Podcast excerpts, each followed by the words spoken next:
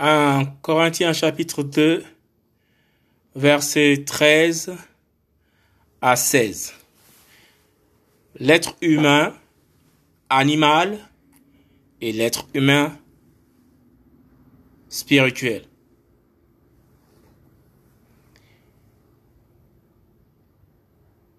Et donc,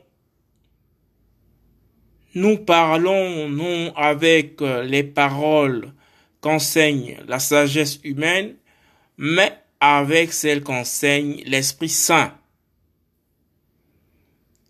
interprétant les choses spirituelles au spirituel.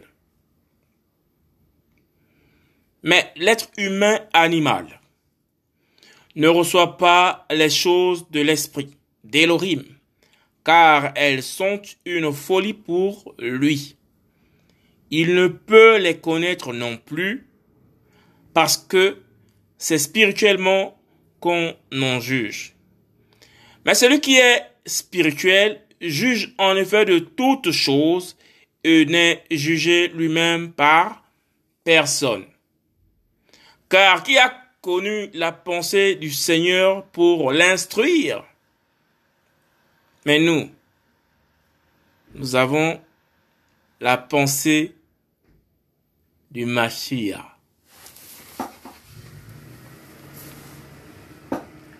En Corinthiens chapitre 2 verset 13 à 16.